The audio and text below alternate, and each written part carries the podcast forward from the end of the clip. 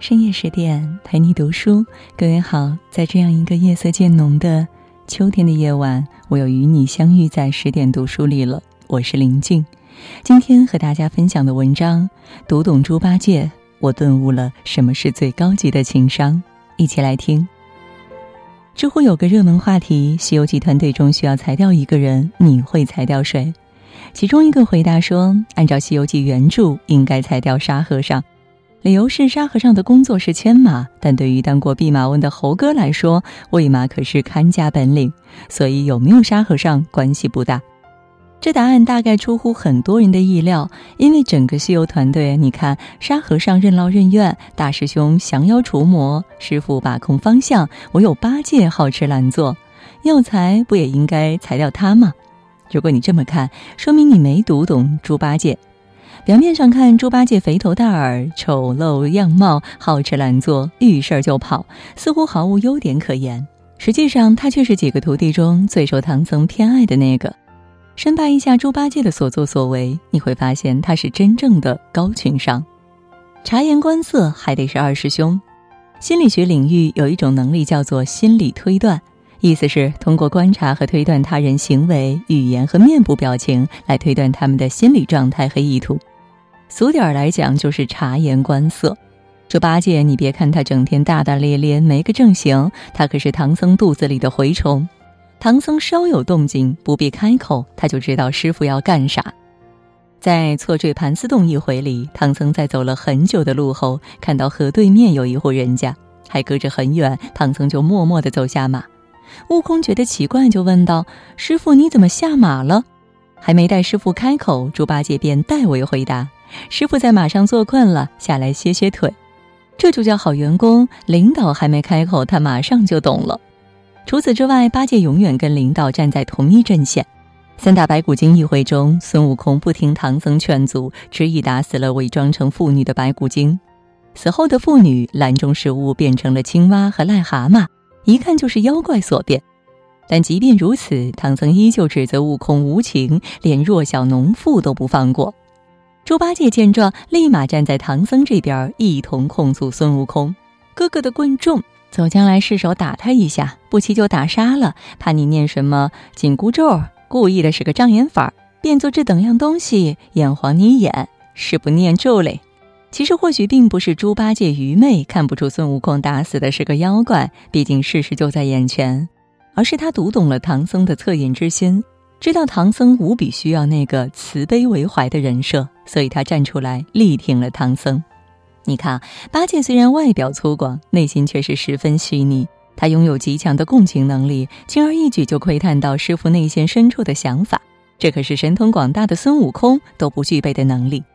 不仅善解人意，对唐僧这位领导，八戒甚至愿意赴汤蹈火。四圣试禅心一回，菩萨为了考验取经族的意志是否坚定，化身美女，两次相邀欲招赘唐僧师徒，唐僧都避而不答。其实，在《西游记》的原著里，唐僧并不是一个心意坚定的人，肉眼可见，在女儿国的时候，他已经动了凡心，最后以俗家的拱手礼向女王拜别，做了一颗俗人。很多时候，唐长老内心是激昂澎湃的，只是碍于自己的身份不好表露。这时候又有美女在前蛊惑，弄得师傅很是尴尬。领导面露难色，那员工该怎么办？当然是迎难而上了。很多人看到八戒去撞天婚，只以为只是他贪恋美色，却没看到一开始人家可是实打实的为师傅分忧。结果大家都知道了，猪八戒被真真爱爱连连们一通戏耍，最后被挂在了树上，还因为出了丑被悟空狠狠嘲笑。人人都笑八戒傻，殊不知这是大智若愚的表现。这个天婚一撞，立马就赢得了唐僧的欢心。他可不是白白出丑，而是为了唐僧冲锋陷阵负伤，怎么也得算工伤。这份情谊，唐僧不得记在心里呀。所以，唐僧在看到八戒落网后，不仅没有责备，还让悟空赶紧救他出来。其实仔细看，你会发现，唐僧在整部《西游记》里老是听从猪八戒的挑唆，显出对这个二徒弟的偏爱，这不是没有原因的。常有打工人抱怨自己为领导忙前忙后，却得不到赏识。像孙悟空每天冒着生命危险铲除妖怪，是全团队贡献最多的那个，却落不着好。相对来说，猪八戒可就精明得多。论捉妖的能力，他比不上孙悟空，但他懂得怎么为师傅排忧解难，解决师傅的痛点，做对的事情获最大的回报。猪八戒这波操作可是赢麻了。二师兄可不是弱鸡。要说猪八戒在《西游记》中最常说的一句话，那莫过于“大师兄，师傅被妖怪抓走了”。这句话常常也成了猪八戒被人看不起的原因。实力弱不说，遇到危险只会求助于大师兄，妥妥的懦夫。但八戒真的这么弱吗？《西游记》中明确写道：“八戒贵为天蓬元帅，掌管八万水军，其手中九齿钉耙乃是老君亲自用神铁炼制。”论高档程度，且可不输悟空的金箍棒。大家记不记得九灵元圣一回，黄狮精偷走兄弟三人的武器后，打算开个博览会，名字就叫钉耙会。可见这九齿钉耙非同小可。这样的八戒实力不容小觑。他和孙悟空第一次在高老庄见面时，两人从前一天晚上一直打到第二天天亮，足足斗了数百回合，双方依然不分胜败。直到猪八戒肚子饿了，主动提出去吃饭，双方才罢手。讲到这里，可能有的朋友会有疑惑：可以和悟空僵持这么长时间的猪八戒，怎么在取经路上就突然变弱鸡了呢？这个一部分原因在于吴承恩想要突出悟空的神武，另一方面大概也是因为八戒深谙枪打出头鸟的道理。万事都爱出风头的人，往往会成为人们的眼中刺。君不见取经路上遇到的妖怪，动辄是这个菩萨的爱宠，那位天尊的坐骑。说是降妖除魔，实际上是人情世故。真要把他们打伤了，估计也是得吃不了兜着走。于是明白这个道理的八戒，选择低调做人，不争不抢，收敛锋芒。这样一来，不跟这些妖怪背后的大佬们起冲突，二来时不时展现自己的软弱，也让悟空卸下心防，跟他更为亲近。从孙悟空的称呼中可以看出，他和猪八戒总是笨货、呆子，而称呼沙僧却为沙师弟，远近亲疏，一目了然。与此同时，八戒虽然狗，但该出手时就出手。三借芭蕉扇一回中，牛魔王和孙悟空大战了一天，都没分出胜负。之后，他变成八戒的模样，把悟空到手的扇子给骗走了。八戒得知老牛诓骗师兄后，一反懒散的常态，拿着他的铁耙凶悍无比，让牛魔王都招架不住，最终落荒而逃。不鸣则已，一鸣惊人。该苟且是苟且，该冲锋是冲锋，既把取经日子过得悠闲自在，还同时获得了领导唐僧和师兄悟空的喜爱。应该说，人情世故这一块，八戒真的拿捏的死死的。最高级的情商是常怀感恩。曾国藩曾言：“君子不轻受人恩，受则难忘。”猪八戒深谙这一点，常怀感恩之心，总谢谢挂在嘴边。八戒也算是个苦命人，当初身为天蓬元帅，因为酒后失态，差点被玉帝给斩立决。多亏太白金星求情，最终被打下凡间，从此天神变成了猪妖，奇丑无比，只能寓居高老庄。最后是观音菩萨点化，才得以加入取经团队，洗刷过往的错。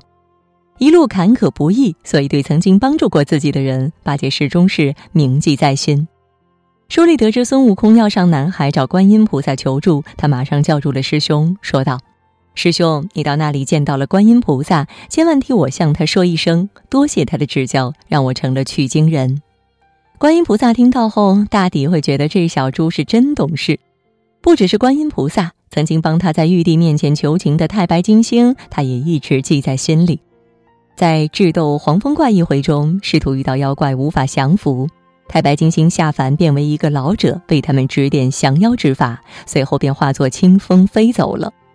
本来走了就走了，结果八戒得知那老头是太白金星后，立马跪在地上，一边磕头一边说：“恩人，恩人，老猪若不亏金星奏准玉帝呀，性命也不知化作甚的了。”这些帮过八戒的人，八戒一刻也不敢忘怀。比起悟空这个到哪儿都呼来喝去的猢狲，猪八戒显然更懂为人处事，受之于情，还之于理。还礼不一定是昂贵的礼品，一颗真诚感恩的心更加难能可贵。这成就了猪八戒的人生。看过《西游记》的人都知道，猪八戒最后被封为了净坛使者。虽然没有成佛，但这个职位负责享受天下贡品，正好满足了他的天性，再适合他不过。记得别人多少恩情，命中就有多少福泽。猪八戒最后能得到如此地位，与他常怀感恩是离不开关系的。曾有网友说过：“年少不懂猪八戒，读懂已不再是少年。”等到我们在尘世里跌跌撞撞后，才发现那个被我们嘲笑忽略的猪八戒，竟然是个深藏不露的智者。他好吃懒做，身上一堆缺点和毛病，但他最后依旧获得了不小的成就。于此，他的高情商功不可没。他心思细腻，察言观色，能够体恤别人的感受。他保持谦卑，韬光养晦，等待最好的时机。他心中有爱，知恩图报，不忘贵人的恩情。正如一个短片中说的：“生活中不是人人都是齐天大圣，不是人人都能七十二变，无所不能。但智商与能力从来不是全部，情商才是做人的最高智慧。猪八戒就是每个普通人的映射。相比于那些智商超群之人，普通人没有拼天赋的资本。但如果愿意修炼情商，照样可以在芸芸众生中崭露头角。你看八戒最后不也成了一头幸福的小猪？弄懂人情世故，我们照样可以精彩的走过生命的漫漫长路，共勉之。今天的文章就分享到这儿了。最后提醒大家，十月二十五号晚上八点，十点读书创始人林少、文字工作者李继红将在直播间与大家分享《爱才是我们活下去的理由》。千万级畅销书译者陪你读文学经典，人人书架上都有一本李继红，只是你可能还没发现。小王子、瓦尔登湖、老人与海、月亮与六便士在路上，他们背后的男人就是千万级畅销书译者李继红。李继红将在直播间以译者、读者的身份陪伴大家重读经典。小王子究竟是一个快乐的故事，还是一个悲伤的故事？为什么说小王子不只是小孩读的童话？读小王子，我们可以收获哪些人生哲学？真正读懂经典，我们就能读懂爱才是人生的真正意义，活得更通透自知。感兴趣的小伙伴们，记得到文手免费的预约直播。更多美文，请继续关注十点读书，也欢迎把我们推荐给你的朋友和家人，一起在阅读里成为更好的自己。也祝各位每晚好梦，晚安。